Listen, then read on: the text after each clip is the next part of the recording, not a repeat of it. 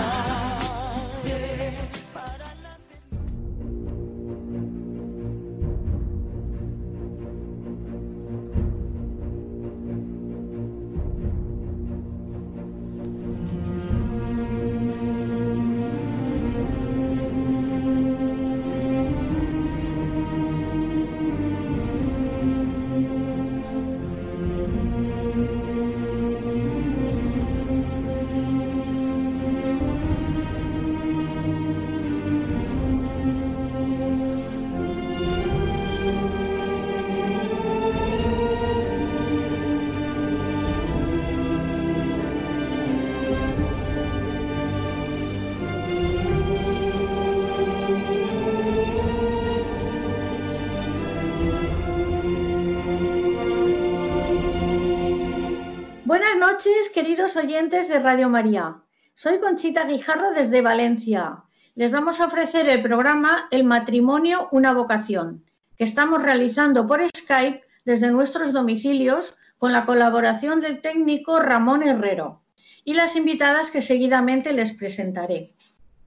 Antes de empezar con las invitadas, deseo darles a conocer que el santo del día es Santo Tomás Moro, mártir. Por cierto, patrón de los políticos. Fue muy buen esposo y padre de cuatro hijos. Abogado. Su carrera profesional fue fulgurante. Era canciller del Reino de Inglaterra. Pero cuando Enrique VIII rompió con Roma, él tuvo que presentar la dimisión porque no lo aceptó como rey de Inglaterra y volvió a la carrera privada. Por no reconocer al rey como jefe de la Iglesia, fue encarcelado durante 15 meses en la Torre de Londres y decapitado en 1935. Tenía un gran sentido del humor. Quiso que le ayudaran a subir al cadalso y le dijo, para bajar lo haré solo. Recitó el miserere, abrazó al verdugo y le dio una moneda de oro diciéndole, valor, amigo mío. Es muy conocida la oración del buen humor de Santo Tomás Moro que les voy a leer para empezar este programa, que dice así, concédeme, Señor, una buena digestión y también algo para comer. Concédeme la salud del cuerpo con el buen humor necesario para mantenerla. Dame, Señor, un alma santa que sepa aprovechar lo que es bueno y puro, para que no se asuste ante el pecado, sino que encuentre el modo de poner las cosas de nuevo en orden. Concédeme un alma que no conozca el aburrimiento, las murmuraciones, los suspiros y los lamentos, y no permitas que sufra excesivamente por ese ser tan dominante que se llama yo. Dame, Señor, el sentido del humor. Concédeme la gracia de comprender las bromas, para que conozca en la vida un poco de alegría y pueda comunicarse a los demás. Así sea. Y ya nos ponemos con el programa de esta noche que tiene dos partes. La primera la vamos a dedicar a contarles a ustedes lo que es la Operación Caperucita. Están llevando a cabo un grupo de mujeres en Valencia. La iniciativa ha sido de Alicia Chueca, doctora en historia, esposa y madre de tres hijas. Forman parte muchas mujeres valencianas que llaman por teléfono a abuelitas de toda España que viven solas, algunas proporcionadas por las Carmelitas Samaritanas del Corazón de Jesús de Toledo. Hemos organizado una tertulia en la sede de la Asociación Cultural Diemal y en la misma, además de Alicia, han participado Verónica Serrano, esposa y madre de dos hijos, administrativa. Pura Sánchez, esposa, madre de dos hijos, que estudió comercio exterior y trabaja de teleoperadora en diferentes sectores. Vive en Alfara del Patriarca y celebran sus bodas de plata el 16 de julio, fiesta de la Virgen del Carmen. Muchas felicidades, Pura. Y Camino, la más joven, 19 años, es estudiante de psicología. Les ponemos seguidamente la tertulia que mantuvieron en el Club Diemal. Buenas noches, Alicia. ¿Cuándo y por qué se te ocurrió esta idea? Se me ocurrió a raíz de ver cómo estaba la gente en el momento en que empezó el estado de alarma, que había muchas personas mayores que estaban solas. Entonces, bueno, yo pensé, ¿qué nos decía? Que tenemos que ser sembradores de paz y de alegría. Y pues vamos a dar alegría a estas personas solas. Y yo veía muchas amigas mías que estaban haciendo cosas para colaborar, o colaboraban en, haciendo cosas para comedores sociales, o colaboraban cosiendo, cosiendo mascarillas. Y yo soy muy inútil y no sabía hacer nada de eso. Pero hablar, no paro de hablar, desde que aprendí a hablar no es otra cosa. Entonces dije, pues estoy sola, tengo teléfono y hablo, pues llamemos a los abuelos por teléfono. Y así se me ocurrió. Ahora vamos con la caperucita más joven, Camino. ¿Cuántos años tienes? 19 años. ¿Y qué estudias? Psicología. ¿Y quién te habló de esta iniciativa? Me habló Alicia porque yo había hecho, ya habíamos dado a niñas en un club, entonces me lo ofreció. Bueno, vamos con Verónica. ¿Cómo puedes ayudar a tu madre si ella desea vivir sola? A ver, pues la mejor manera que tengo es, pues por supuesto, comunicándome por teléfono con ella continuamente, por la mañana a ver si se ha levantado bien, por la noche se ha comido, se ha cenado y yendo a visitarla y apoyándola en todo, lo que pueda, claro. Bueno, y pura buenas noches. Buenas noches. Eh, las personas mayores se desmoronan fácilmente. ¿Crees que es bueno este detalle de hablar con ellas? Pues sí. Eh, las personas mayores solamente no se desmoronan, se desmorona todo el mundo. Lo que pasa es que las personas mayores, eh, en este caso, pues han pasado mucho y ahora que les venga este, este virus, bueno, pues para ellos se, se desmoronan y nosotros estábamos ahí para inyectarles ánimos. Muy bien. Bueno, Alicia, ahora contigo otra vez. ¿Te cuentan cosas personales? ¿Te piden consejos? Consejos nos suelen pedir, sí que cuentan cosas personales, pero más que nada es, es charlar para entretenerse, o sea, no es meterse en la vida de ellas, sino que ellas nos cuenten lo que les preocupa, estamos por ellas también, les animamos, pero también nos dan recetas de cocina, nos cuentan um, viajes que habían hecho de jóvenes, nos cuentan también que iban de acampar con su marido, que tenían perro, o sea, hablan de todo en general y luego de las cosas que puntualmente les preocupa. Pero no es una, no, o sea, no es ni una charla de cotilleo ni una charla psicológica, sino que es con el objetivo de tenerlas. Entonces, cada día hablan de una cosa, no y sobre todo si empiezan con algo que les preocupe vinculado al coronavirus, desviábamos el tema hacia cosas más entretenidas. Muy bien.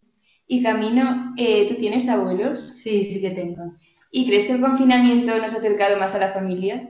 A mí, en mi caso, muchísimo, porque en mi familia igual tenemos cada uno un ritmo de vida y, como que hemos empezado a hacer muchas cosas juntos. Qué bien, qué alegría. ¿Y de qué hablas con ellas? Cuando termine esta situación, ¿vas a seguir llamando a las abuelitas? A ver, hablamos de un montón de cosas, pero yo creo que sobre todo les encanta contarnos su vida cuando eran jóvenes, sus trabajos, sus amigas y luego sobre todo la situación que están viviendo cada una. Y sí, sí que quiero seguir. Claro. Bueno, Verónica, ¿cuál es la mejor hora para llamarlas? A ver, pues durante el confinamiento la mejor hora era pues normalmente ya a las 6 de la tarde, por la mañana a las 11, pero claro, ahora como ya pueden salir, se nos escapan muchas veces. Y aparte tenemos que estar muy pendientes de las horas de misa, las horas de rosario para no coincidir. Entonces ahora ya lo vamos teniendo un poquito más complicado. Bueno, así todo procuramos localizarlas y hablar con ellas. Y Pura, ¿qué objetivo personal te has marcado en tus llamadas? Pues a ver, eh, objetivo, la verdad es que mm, objetivo personal era que hacerlas reír. Hacerlas reír y había algunas veces que el objetivo marcado por mí era justo el contrario. O sea, era yo la abuelita y ella la caperucita. O sea, terminaba yo a lo mejor unos días que a lo mejor estaba más, más triste o más desanimada y encontraba con una abuelita que resulta que era justo lo contrario, con lo cual eh, los objetivos eran recíprocos. y Alicia, cuando termine esta situación del COVID, ¿seguiréis llamándolas? Pues yo creo que sí, incluso que quedaremos con ellas para verlas. con las que están en Valencia, porque la verdad es que tenemos abuelitas de Valencia, pero abuelitas y capelicitas de toda España, porque yo empecé a intentar moverlo con las abuelitas valencianas, pero no conseguí bastante, y unas monjas amigas mías, las carmelitas samaritanas, me consiguieron abuelas de toda España. Y tenemos abuelitas en Cádiz, abuelitas en Bilbao, abuelitas en Toledo, abuelitas voluntarias en Asturias y también voluntarias en Toledo. Y entonces esto es, vamos, un reparto toda de abuelas y capelicitas que se hablan.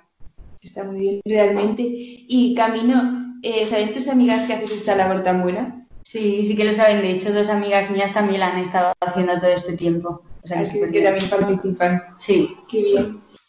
Y Verónica, ¿te comentan si ven la misa por la televisión y si oyen Radio María?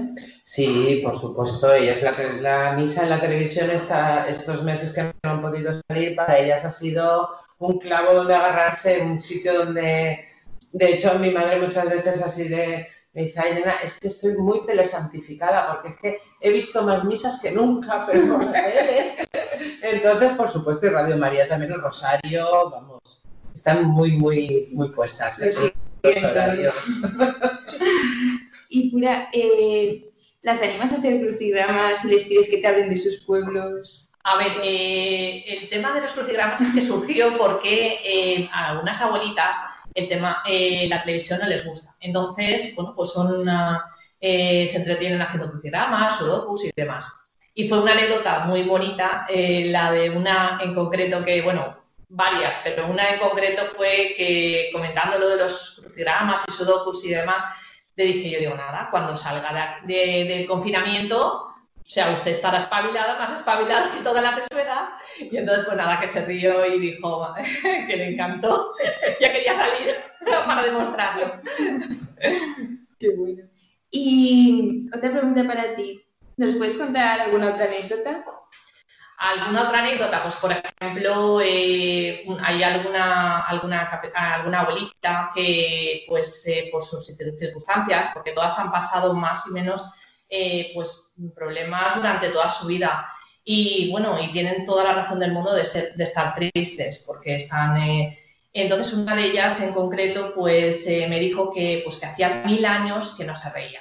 Y yo dije, esto lo tengo que solucionar empecé a decirle cosas para animarla, pero seguía así como muy... Y entonces pensé, no se preocupe, yo hablaré con todas las caperucitas, rezaremos por usted y de manera que cuando yo la vuelva a llamar, seguro que una sonrisa eh, tendrá. Y si no la tiene para nosotros, pues la tendrá para su hijo, que bueno, pues en todo este confinamiento ha estado ayudándola y se merece su familia que sonría.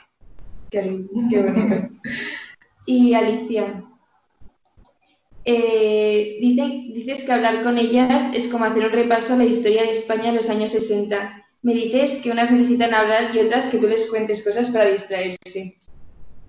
Yo con ellas hablo tratando de distraerlas, pero es que ellas también me aportan mucho a mí porque es una historia de España, pero no de los años 60, sino desde los años 60, porque una es enfermera, otra ha sido maestra, otra peluquera, han trabajado, madres de familia, y te van contando muchas cosas que realmente no las sabes, se olvidan incluso. También habilidades mm, domésticas, o sea, desde quitar manchas hasta hacer bizcochos, me han dado unos cursillos interesantísimos, porque de verdad, o sea, ha sido de las de que en este confinamiento compraban de barriga y alguien haciendo bizcochos gracias a las abuelas. Yo no sabía nada de cocina antes. Y por otro lado es que te cuentan muchas cosas que son súper interesantes para ver los grandes avances que estas mujeres han hecho dentro de su familia.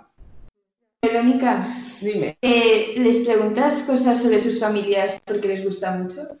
Sí, les gusta mucho, sobre todo de los nietos, de los hijos, y ahora últimamente que ya se ha abierto un poco que puede ir a verla, que ha venido a verme. Hay una que está muy preocupada por la boda de su nieta, por si le va a dar tiempo a hacerla, lo va a hacer todo bien.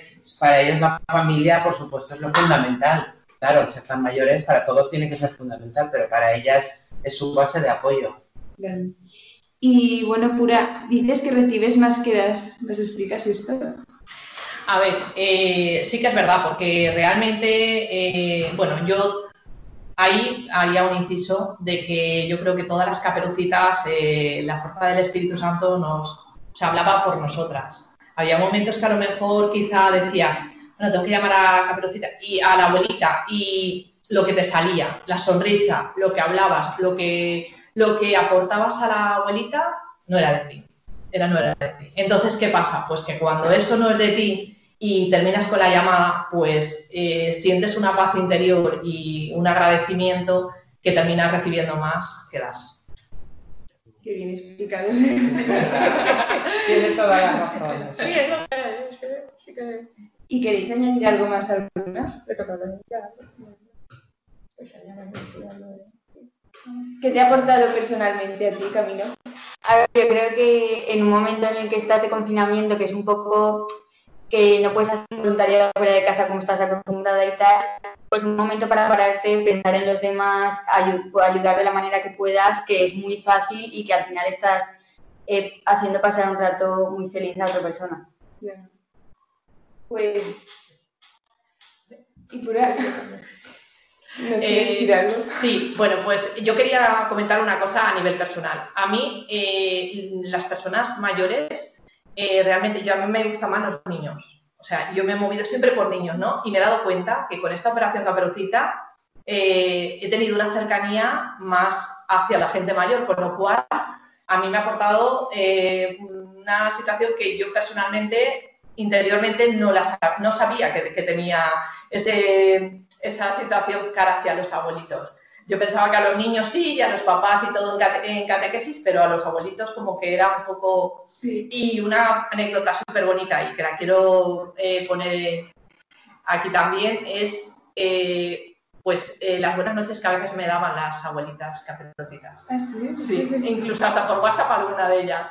Entonces, cuando lees o oyes buenas noches, caperucitas, dices, "Uh". estoy en un cuento real. Fue el cumpleaños de una, le llamamos. Y luego nos estuve llamando en nuestros cumples. A mí en mi cumpleaños me llamó una de las abuelitas, sí. Y además esto realmente termina de una forma clásica, como Casablanca. Esto es el principio de una gran amistad, porque nos hemos hecho muy amigas las caperucitas de las abuelitas y entre nosotras. Así es. Ya está. Sí, es eso, es que no hay más. Es que no hay más parece. Pues nada, muchas gracias por Muchas haber gracias. venido. Igualmente, muchas gracias por dejarnos participar en esto. Muchas este gracias. proyecto tan bueno. Y gracias por compartirlo y fomentar iniciativas tan bonitas en- entre los demás.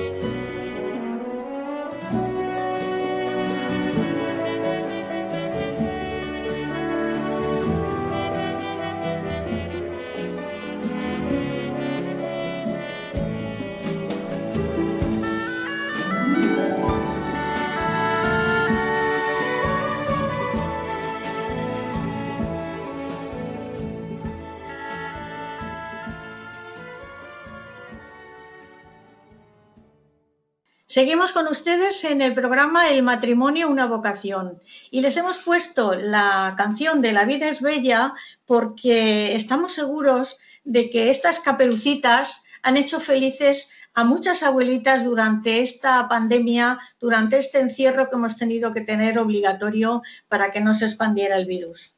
Pero ahora entramos en la segunda parte del programa. Y aquí tenemos con nosotros, también por Skype, a Amparo Baviera. Está casada, tiene tres hijos, es ingeniero agrónomo, profesora de la Universidad Politécnica y presidenta de la ONG Torrent Sí a la Vida. Buenas noches, Amparo. Buenas noches, Conchita. Muchas gracias por haber accedido a esta entrevista porque, pues bueno, estás muy ocupada con los tres niños en casa, con tu trabajo, pero bueno, yo sé que tú por la vida eres capaz de hacer cualquier cosa. Entonces, eh, yo estoy muy preocupada porque eh, la palabra pandemia es la que más estamos oyendo en los tres últimos meses por esta enfermedad del COVID-19. Sin embargo, hay una pandemia silenciada, que es el aborto, del que se oye hablar muy poco y casi nada en los medios de comunicación. Entonces yo, para que nuestros oyentes estén informados de esta pandemia silenciada, voy a emplear los datos facilitados por el Ministerio de Sanidad, Servicios Sociales e Igualdad que se publicaron en el periódico La Vanguardia el 11 de marzo de 2020. Por ejemplo, es curioso, que esto no, lo sabía, yo en concreto no lo sabía, que el aborto está totalmente prohibido en 26 países. Está permitido en 39 países si la vida de la mujer corre peligro. Está también permitido en 56 países por motivos de salud de la mujer. También en 14 países está permitido por motivos socioeconómicos y en 67 países ahí está permitido pues por cualquier cosa, cualquier cosa. De hecho, los datos de España de 2019, según el periódico La Vanguardia, dicen que en 2019 hubieron 50 perdón, 95.917 abortos y los motivos de la interrupción fueron anomalías fetales incompatibles con la vida 0,28, Riesgo fetal 3,32. Riesgo grave para la embarazada 5,95. Y a petición de la mujer 90,44. Ya me dirán ustedes si el 90 justifica al 9% de los otros tres casos. Hace unos días, en el programa de Monseñor Munilla, Sexto Continente, escuché un comentario sobre un artículo aparecido en Religión en Libertad titulado Seis reglas para la acción provida en el siglo XXI. Las propone una experta en la revolución sexual, Mary Eberstadti. Con la ayuda de Amparo Baviera vamos a dárselas a conocer. Esta señora dice que la regla número uno para acción provida del siglo XXI es acudir siempre que se pueda a la marcha por la vida. En España suele ser en el mes de marzo, pero este año el COVID-19 no se ha hecho ¿Está previsto hacer algo, Amparo? Pues mira, eh, es una pena que el programa ya, ya, haya pasado porque el, eh, bueno, voy, a concretar unas cosas que has dicho. Eh, nosotros lo, lo, hacemos en marzo por una razón, porque el 25 de marzo es el Día Internacional de la Vida. Entonces, siempre en torno al 25 de marzo solemos hacer la marcha. Como el 25 de marzo eh, no siempre cae en sábado o domingo, pues en torno al fin de semana que pille más cerca o que mejor venga por distintas causas de organización.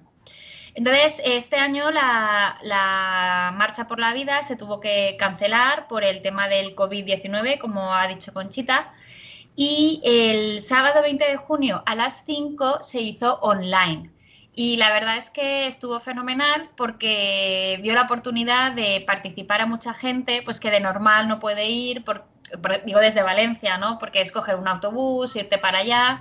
Entonces, bueno, pues tengo que decir que fue un éxito la convocatoria online y, dio la oportunidad de que mucha gente que se suele quedar en casa pues por motivos de salud, por motivos de organización familiar, pues pudiera participar este año. Entonces, esto ha sido algo eh, excepcional por la excepcionalidad de los tiempos que estamos viviendo, pero sí eh, que es verdad que ya no solo la marcha por la vida es bueno asistir, sino cualquier acto pro vida. Nosotros en Valencia tenemos la plataforma Valencia sea la vida y también en torno al 25 de marzo organizamos, además de la asistencia a Madrid, que es donde tiene lugar la marcha por la vida en España, otros actos, eh, conferencias, Em, entregas de premios, en fin, muchísimos actos que Conchita siempre nos deja venir aquí a contar y de hecho vinieron compañeros a contar, pero bueno, mm, la lástima es que no se pudieron hacer tampoco. Pero sí que es importante que, que vayamos a esos actos para formarnos y luego también para dar testimonio de que somos pro vida, que por desgracia eh, somos menos, pero estamos creciendo pero somos más valientes. Efectivamente, somos menos, pero yo creo que, eh, como dice Conchita, hay que ser más valiente, porque luego hablas con la gente y la verdad es que mm, la gente sí que es provida. Lo mm. único que muchas veces pues no, no, queda bien decirlo o puedo parecer un poco desfasado, pero eh, tenemos que ser conscientes de que la vida es lo mejor que tenemos y hay que defenderla a toda costa.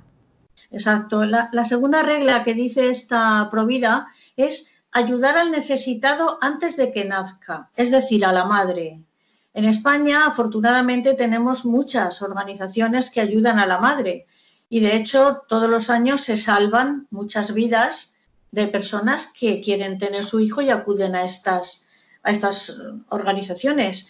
Eh, ¿Tú qué les dirías a estas madres que quieren tener su hijo y no cuentan con la ayuda económica ni el apoyo del, marido o de la pareja, o inclusamente hay veces que hasta los propios padres se ponen en contra. Pues yo les, diría que, fueran valientes y que, que dieran el paso eh, de tener a su hijo. Puedes tener a tu hijo y darlo en adopción, que es otra opción también muy valiente. Lo digo porque cuando hablo con mujeres que se han quedado embarazadas y muchas veces, pues bueno, yo entiendo que con las hormonas, ¿no? Eh, yo he sido, yo estoy embarazada, soy madre, pues en el momento de embarazo las hormonas las tienes disparadas y más si te encuentras en una situación de esas, de, eh, difícilmente, económicamente difícil. Entonces, eh, yo muchas veces les planteo eh, darlo en adopción, ¿no? Si tú no te ves capaz, si crees que no vas a poder, que, en el fondo lo ves todo negro en parte también por, mm, por la carga hormonal que llevas, ¿no? Porque realmente una vez nace eh, lo das todo por tu hijo y vamos, y yo lo que siempre les digo a esas madres es que eh, por ese niño vas a hacer de todo y, va a ser la mejor razón de tu vida para pelear, ¿no? Y para esforzarte en el trabajo, esforzarte en el mundo y crear un mundo mejor. Pero si realmente no podemos, no te ves capaz, eh, la adopción es una vía muy interesante porque hay muchas familias que de verdad quieren tener niños y no pueden y están años y años esperando a, tener la oportunidad y, no les llega porque en verdad no nacen niños para adopción. Y, porque, claro, los abortamos antes. Entonces, yo creo que es un grave error. Eh, luego, lo que me dice mucha gente es, no, si no es, si no es mío, no es para nadie. Y entonces, bueno, esa frase yo creo que nos, suena mucho, ¿no? Porque es la típica que dicen los maltratadores. Y precisamente a mí cuando digo esa frase me entristece mucho porque, precisamente porque es tu hijo, tendrías que preocuparte de que viva y darlo en... Si, si tú no te ves capaz, que digo que, que te ves todo un mundo y luego eres más que capaz para hacerlo. Pero sí que de verdad plantear la adopción, porque hay muchísima gente eh, años y años esperando y, en fin, que es una tortura para esas familias, pero porque no nacen niños para, adoptar. Así es, Amparo.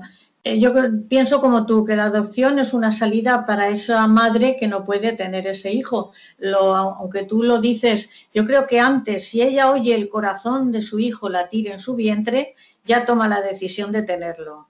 Lo que pasa que, bueno, no todas las veces la madre siente ese corazón del hijo en el vientre.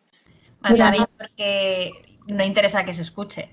Exacto, exacto, así es. La tercera regla que dice esta señora es buscar aliados y cuenta el ejemplo de Gandhi. la fundadora de Planet Parenthood, que es la más la empresa más abortista, monstruosa, la patronal más abortista del mundo, pues fue a India a proponer el aborto y Gandhi le dijo pacientemente, como era él, no todo el mundo piensa que tener un hijo es un problema.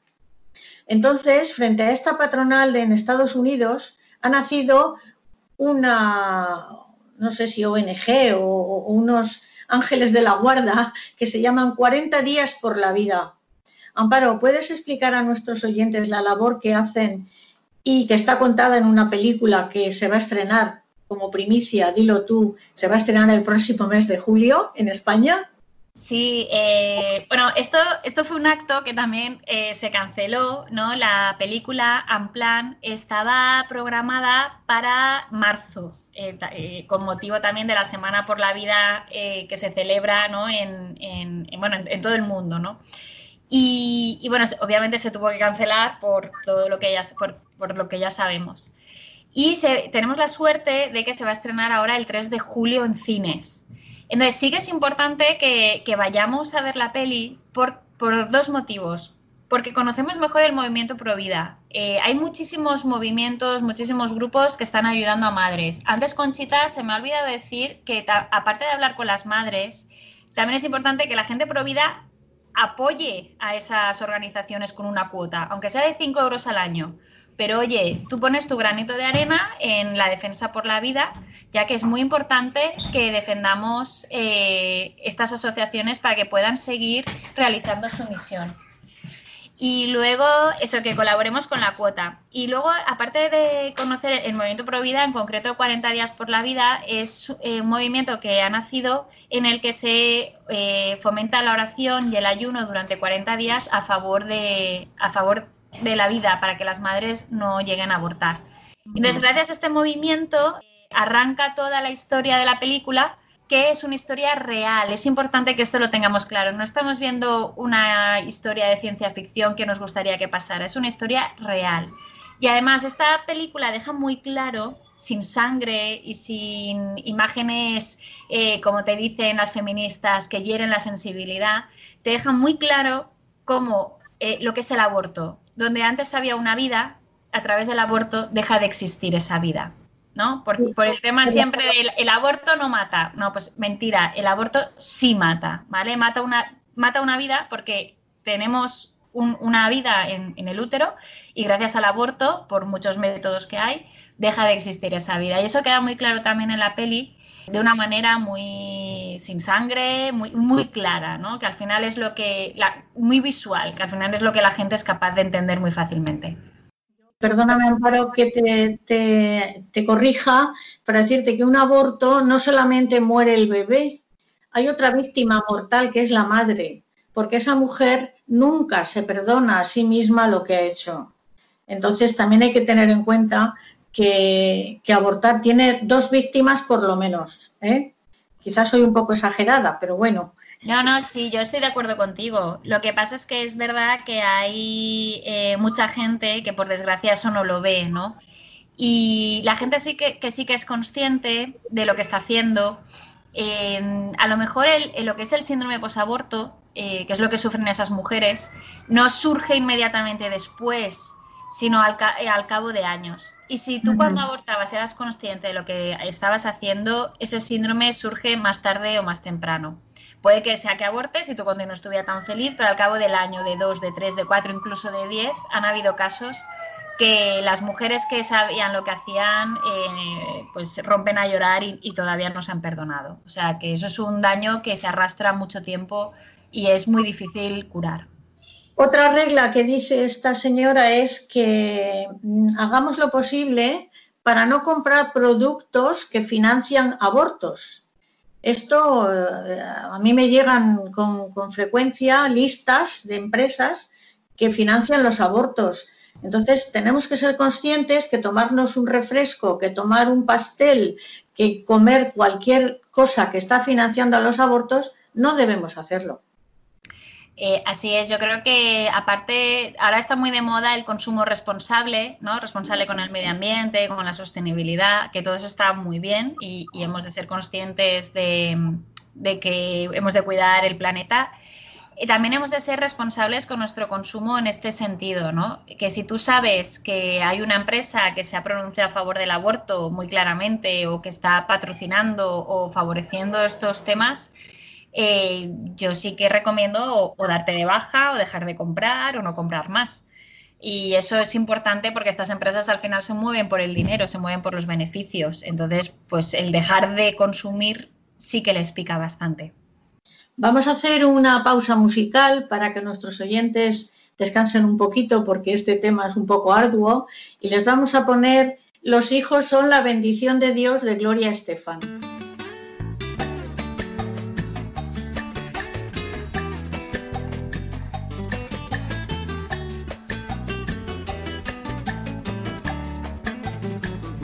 Se miran sus ojos, cuando se escucha su voz, es más linda la mañana, nos alumbra más el sol, cuando nos brindan su risa, cuando nos dan su candor, brota un manantial de agua fresquita en el corazón, ellos son el tesoro ellos son la alegría.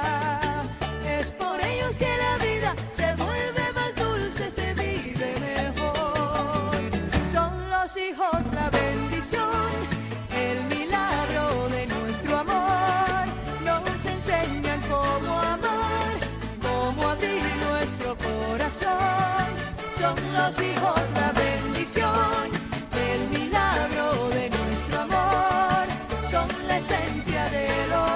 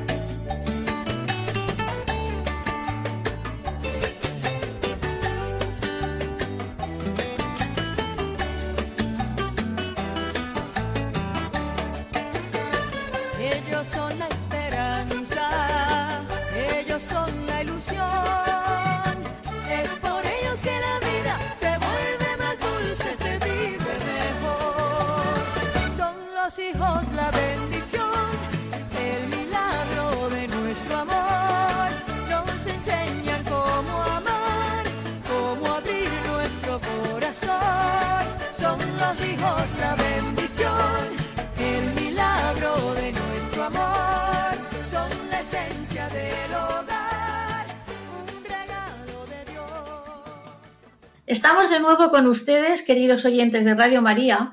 Espero que les haya gustado la canción de Gloria Estefan, porque es muy alegre y muy apropiada para este tema tan triste que estamos tratando. Estamos en el programa El matrimonio, una vocación.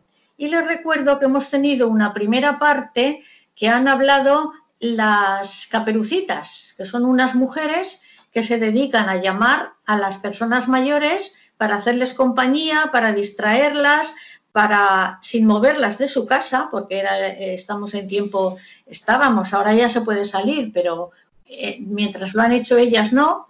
Y ahora en la segunda parte estamos con Amparo Baviera, está casada, tiene tres hijos, ingeniero agrónomo, profesora de la Universidad Politécnica y presidenta de la ONG Torrent Sí a la Vida. Entonces, mi correo electrónico, se lo voy a decir por si ustedes quieren hacer alguna pregunta, es el matrimonio, una vocación, dos en número, arroba radiomaria.es. Repito, el matrimonio, una vocación, dos en número, arroba radiomaria.es.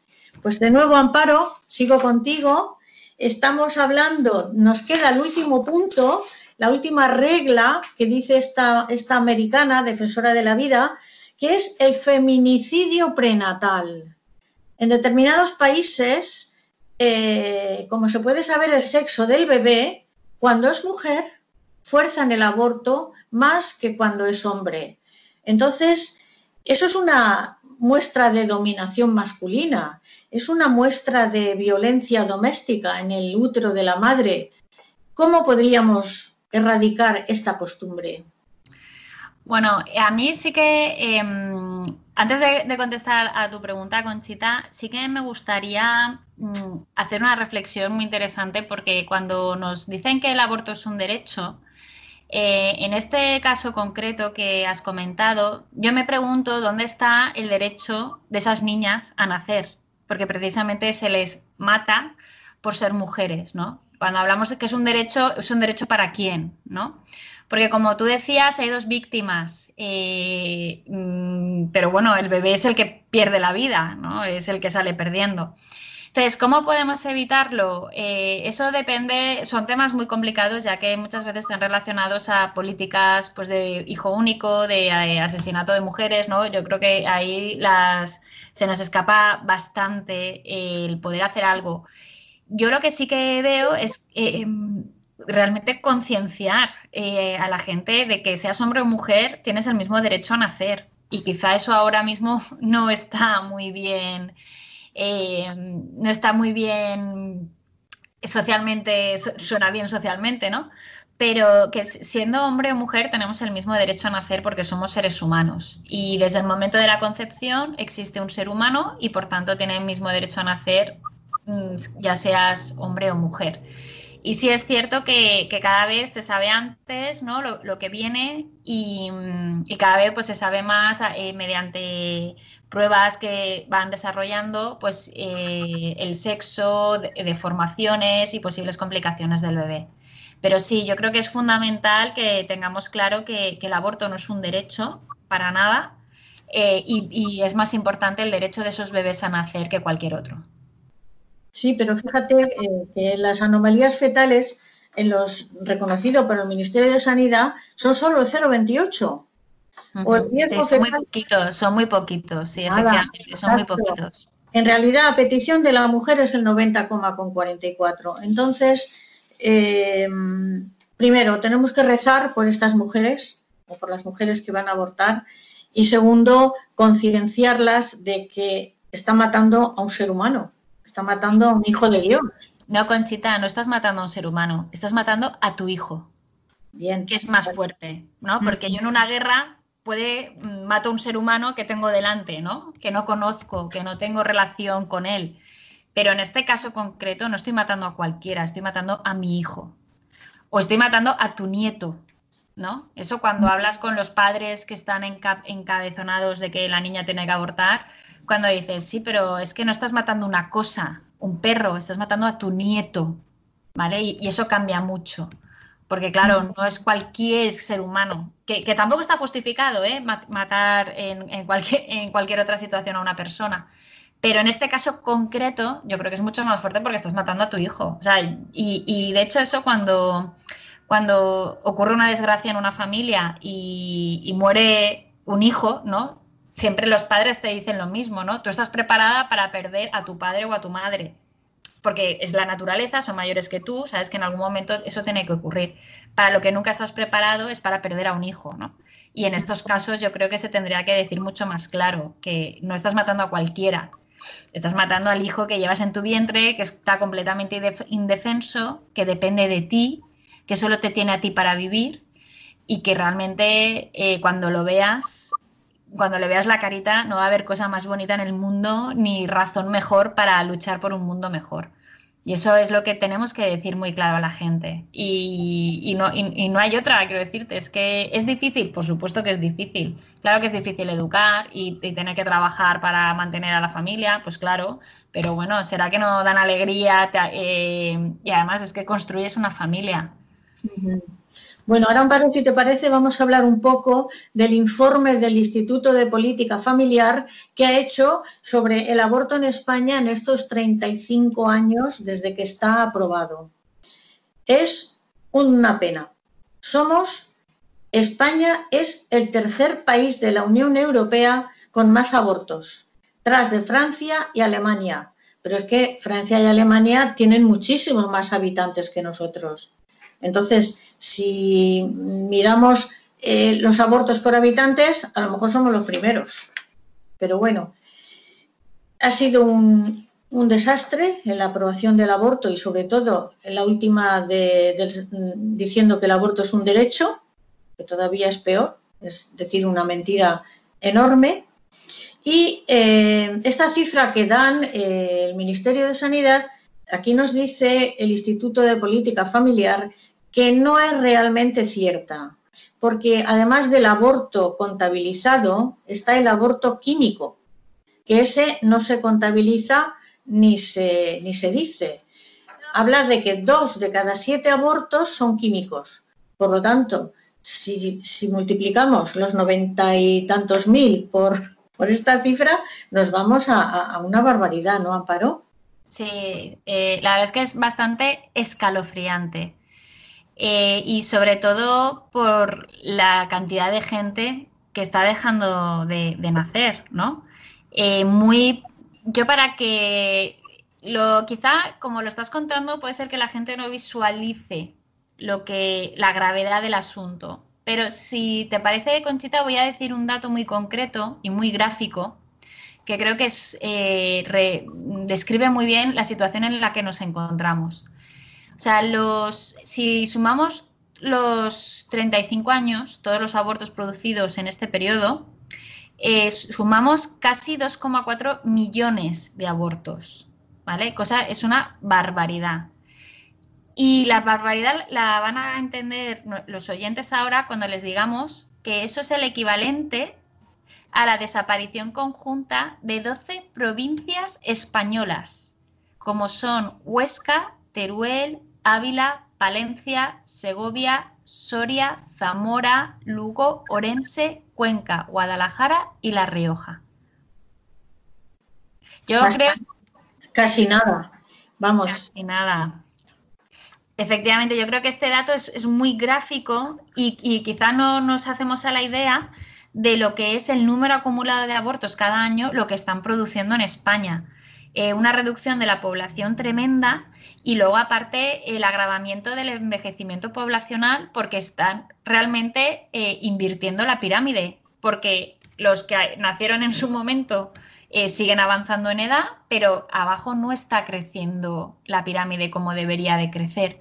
así es. Entonces, eso está acarreando muchos problemas y nuestro estado de bienestar está completamente en peligro. Pero en base también a esa mentalidad de, uy, con un hijo estás loca, con dos estás como una cabra y con tres ya ni te cuento, eres una valiente, ¿no?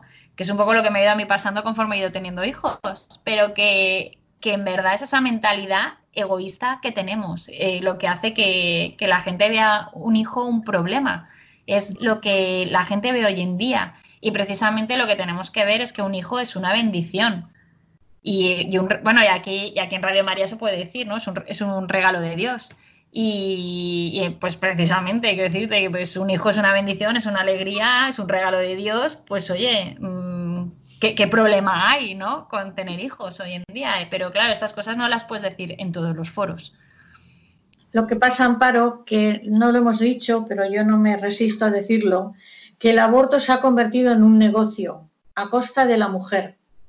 Más de 60 millones de euros al año ganan las clínicas, no, clínicas, no, perdón, los abortorios, porque un lugar donde matan a un ser humano no se puede llamar clínica.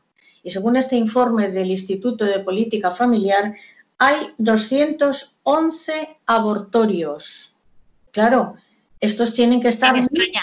en España. sí, en España, sí. Estos tienen que estar muy interesados en silenciar el corazón del bebé, en engañar a la madre, en, bueno, en pu- publicar, eh, eh, promocionar el aborto porque va en ello su negocio. Hombre, claro, eh, lo triste, lo, triste de, todo esto es que el, aborto se vende como un derecho de la mujer, ¿no? Que libera a la mujer de su maternidad, ¿no? De esa carga. Y sin embargo, al final, eh, este mal llamado derecho, porque no es un derecho eh, acabar con la vida de nadie, eh, prevalece más el derecho a la vida que, la, necesidad del aborto. Este mal llamado derecho se vuelve en contra de la propia mujer, porque si en el caso de, un embarazo no deseado, el hombre aboca a la mujer al aborto. Y precisamente la mujer se queda completamente desvalida y, se- y a no ser que recurra, que recurra a la adopción o a alguna asociación que se dedica a ayudar a las madres embarazadas, la mujer queda muy desprotegida en estos casos.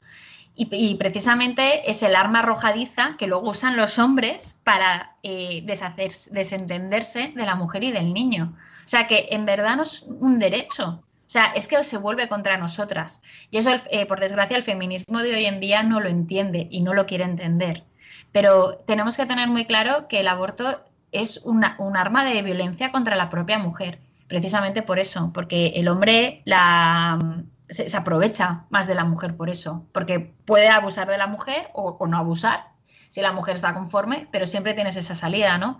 Es lo que también refleja este, el informe de política del Instituto de Política Familiar, que el aborto se, se usa como un método anticonceptivo más.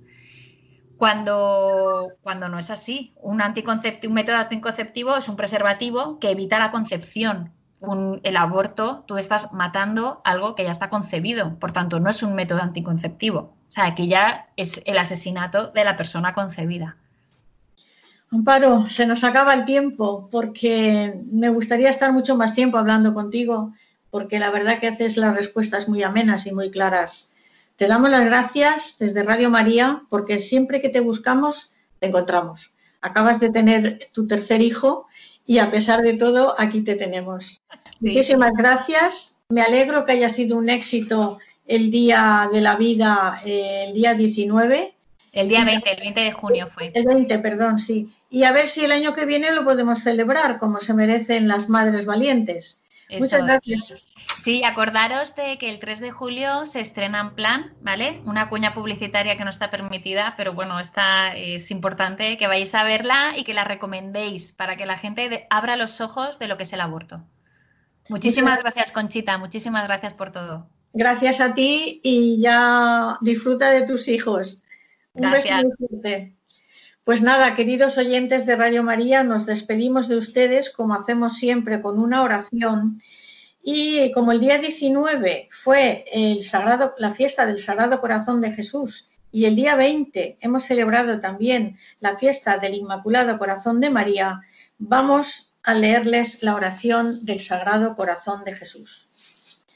Señor Jesucristo que dijiste, pedid y recibiréis, buscad y encontraréis, llamad y se os abrirá, porque todo el que pide, recibe, y el que busca, encuentra, y a quien llama se le abre.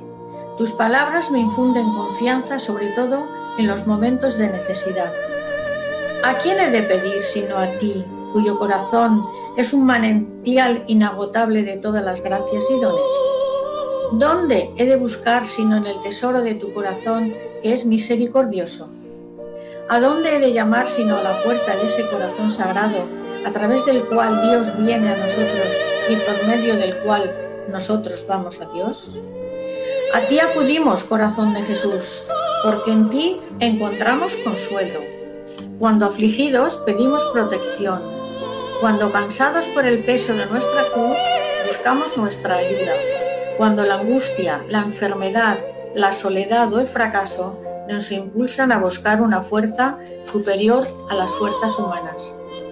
Creo firmemente en ti, en tu misericordia que no tiene límites, y confío en tu corazón compasivo.